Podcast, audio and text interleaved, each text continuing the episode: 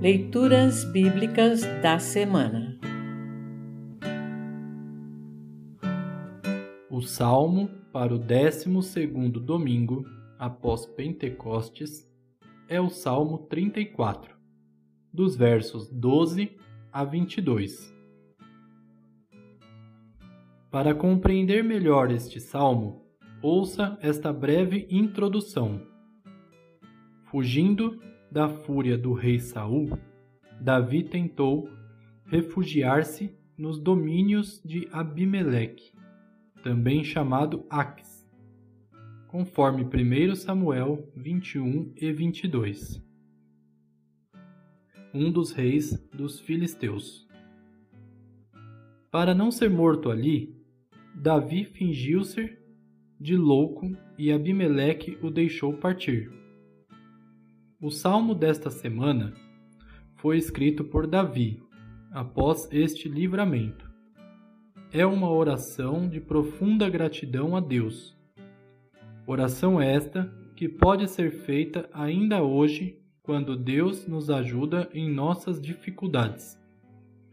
No trecho abaixo, Davi compara o viver do justo, firmado na vontade de Deus, e o viver do ímpio, norteado pelo egoísmo e a falta de amor a Deus e ao próximo. A seu tempo, o ímpio será castigado. Já o justo, embora passe por dificuldades e apertos, tem as suas orações ouvidas e atendidas, e a sua vida protegida e salva por Deus. O contraste entre a vida do justo e do ímpio aparece nas demais leituras desta semana, mostrando como Josué, Paulo e Jesus articulam este tema. Ouça agora o Salmo 34, versos 12 a 22. Salmo 34, 12 a 22. Vocês querem aproveitar a vida? Querem viver muito e ser felizes? Então procurem não dizer coisas más e não contem mentiras. Afastem-se do mal e façam o bem. Procurem a paz e façam tudo para alcançá-la. Deus cuida das pessoas honestas e ouve os seus pedidos mas ele é contra os que fazem o mal. E assim, quando morrem, eles são logo esquecidos. Quando as pessoas honestas chamam o Senhor, ele as ouve e as livra de todas as suas aflições.